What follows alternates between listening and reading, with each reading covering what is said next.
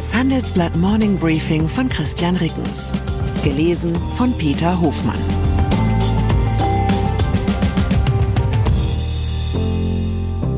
Guten Morgen allerseits. Heute ist Donnerstag, der 29. Februar 2024. Und das sind unsere Themen. Verwirrung stiften, wie der Hilferuf aus Transnistrien Putin nützt. Fitness demonstrieren, was beim Gesundheitscheck des US-Präsidenten fehlt. Kapazität reduzieren, Schrumpfpläne bei ThyssenKrupp Steel. Nach einer kurzen Unterbrechung geht es gleich weiter. Bleiben Sie dran. Sie investieren in Aktien, es fehlt Ihnen aber eine klare Strategie. Ihr Depot ist ein Sammelsurium mehr oder weniger guter Ideen. Dann geht es Ihnen wie vielen. Lernen Sie in der Masterclass erfolgreich investieren, alles über kluge Börsenstrategien. Mit dem Rabattcode Investieren20 gibt es 20% Nachlass auf den Normalpreis. Infos unter handelsblatt.com slash erfolgreich investieren. Transnistrien bittet Moskau um Hilfe. Es klingt wie ein Übungsszenario aus dem Lehrbuch des KGB. Ein osteuropäischer Staat wird von russischstämmigen Separatisten destabilisiert. Die Separatisten ersuchen Moskau um Unterstützung. Die russische Regierung stellt Beistand für ihre Landsleute in Aussicht. Seit gestern handelt es sich bei dem Szenario um politische Realität. Die prorussischen Machthaber der abtrünnigen Region Transnistrien in der Republik Moldau haben Russland um Schutz gebeten. Ein Kongress des international nicht anerkannten Separatistengebiets, das an die Ukraine grenzt, stimmte für eine entsprechende Resolution. Das russische Außenministerium teilte dazu am Nachmittag mit, dass die zuständigen Ministerien diesen Antrag prüfen wollten. Der Schutz der Bewohner Transnistriens, ihrer Landsleute, sei eine der Prioritäten. Praktisch für Moskau, in nahezu jeder ehemaligen Sowjetrepublik gibt es genug russischstämmige Bewohner, um sie bei Bedarf als Vorwand für eine Einmischung zu nutzen. 1990 erklärte Transnistrien einseitig seine Unabhängigkeit von Moldau und verwaltet sich seitdem weitgehend autonom. Russland unterhält eine Militärpräsenz mit einigen tausend Soldaten vor Ort. Mit zusätzlichen Soldaten könnte Russland von dort die Ukraine bedrohen. Doch selbst wenn der Hilferuf aus Transnistrien diesmal verhallt, so hat er etwas erzeugt, was Wladimir Putin in die Hände spielt Verwirrung, Ablenkung und Verunsicherung. Der russische Präsident hält heute eine Rede zur Lage der Nation, wir werden darauf achten, ob er auf Transnistrien eingeht. Mitch McConnell tritt zurück.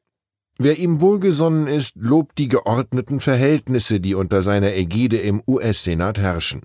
Die anderen schmähen Mitch McConnell als opportunistische Machtmaschine. Gestern kündigte der Republikaner an, nach fast 17 Jahren sein Amt als Fraktionschef im Senat aufzugeben. Das ist der längste Zeitraum in der fast 250-jährigen Geschichte der USA. McConnells Nachfolger wird im Januar 2025 bestimmt, wenn der Kongress nach der Wahl im November neu zusammentritt. McConnell deutete zugleich an, seine volle Amtszeit als Senator bis 2027 erfüllen zu wollen.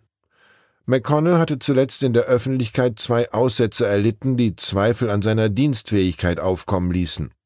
Das bevorstehende Trump-Comeback sei für ihn vermutlich das Signal gewesen, die politische Bühne zu verlassen, zitiert die Nachrichtenagentur Reuters einen Ex-Berater der Republikaner im Senat. McConnell hatte Donald Trump wegen des Sturms auf das Kapitol am 6. Januar 2021 scharf kritisiert. Supreme Court nimmt Trump-Berufung an.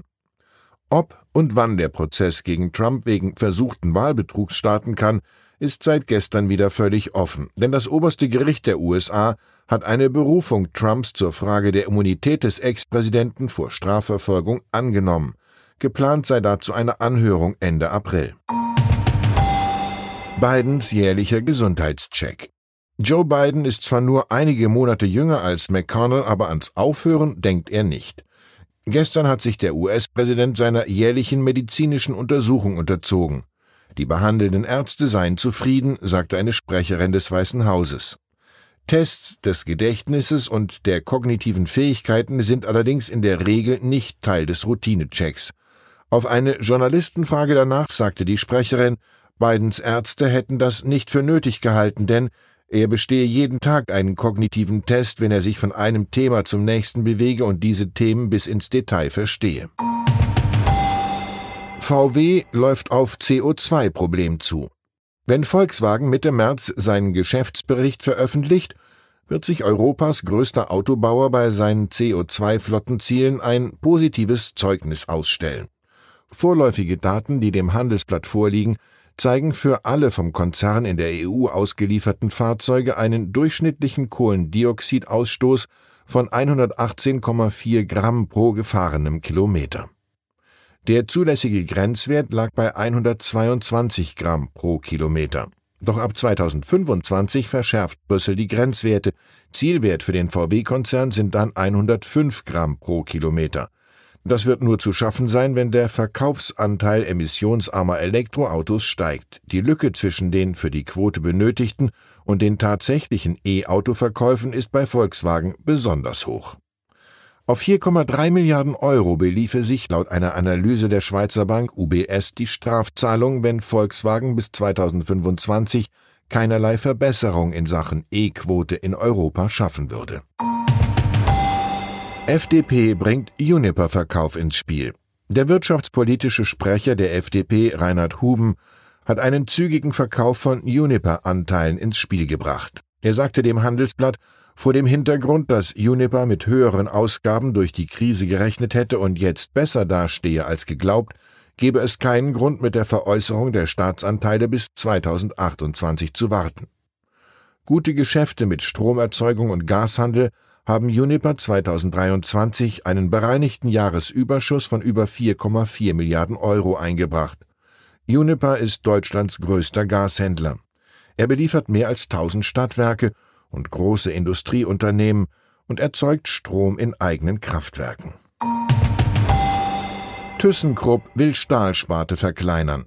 Wie das Handelsblatt aus Unternehmenskreisen erfuhr, arbeitet der Vorstand von ThyssenKrupp Steel an einer Schrumpfstrategie für die Einheit mit 27.000 Beschäftigten. Im Gespräch ist die Schließung von mindestens einem Hochofen und zwei Walzwerken. Jede fünfte Stelle könnte damit gefährdet sein. Erste Konzepte beinhalten demnach am Standort Duisburg den Hochofen Schwelgern 1 vom Netz zu nehmen. Der hat über 50 Jahre auf dem Buckel und ist einer der größten Hochöfen Europas. Ich wusste bis eben noch nicht einmal, dass die Dinger Namen tragen. Laut ThyssenKrupp handelt es sich bei dem Handelsblattbericht um Mutmaßungen und Spekulation. Ausblick überschattet Salesforce-Dividende. Wegen der trüben Investitionslaune der Kunden hat Salesforce Gesamtjahresziele unter Markterwartungen veröffentlicht. Der Umsatz werde im Geschäftsjahr 2024-2025 voraussichtlich bei 37,7 bis 38 Milliarden Dollar liegen, teilte der SAP-Rivale am Mittwoch mit. Analysten hatten mit 38,62 Milliarden Dollar gerechnet. Die Aktien des US-Softwarehauses fielen daraufhin im nachbörslichen Handel um 4 Prozent. Bundeswehrfregatte schießt auf US-Drohne. Wer den Schaden hat, braucht normalerweise für Spott nicht zu sorgen. Bei der deutschen Marine läuft es besser, die erntet dieser Tage zwar Spott, hat aber dafür keinen Schaden angerichtet. Laut einem gestern veröffentlichten Spiegel-Bericht feuerte die im Roten Meer stationierte Fregatte Hessen am Montag irrtümlich zwei Flugabwehrraketen auf eine Drohne der USA. Doch zum Glück hatten beide Raketen einen technischen Defekt, stürzten ins Meer und bestätigten dadurch alle Vorurteile über die Zustände bei der Bundeswehr. Immerhin in der Nacht zum Mittwoch hat die Hessen dann tatsächlich erfolgreich zwei Drohnen abgeschossen. Und ja, die stammten wirklich von den Houthi-Milizen, die es eigentlich zu bekämpfen gilt. Ich wünsche Ihnen einen Tag, an dem Sie Ihr Ziel klar vor Augen haben.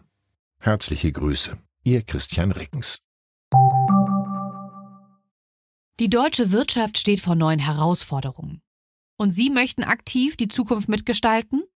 dann sind Sie beim Handelsblatt CFO Summit 2024 genau richtig. Erleben Sie hochkarätige Speaker und CFOs renommierter Unternehmen wie Amazon, Google oder SAP. Seien Sie Teil dieses exklusiven Gipfeltreffens am 11. und 12. Juni in Düsseldorf. Mit dem Code Podcast sparen Sie bei der Anmeldung 15%. Alle weiteren Infos unter handelsblatt-cfo-summit.de.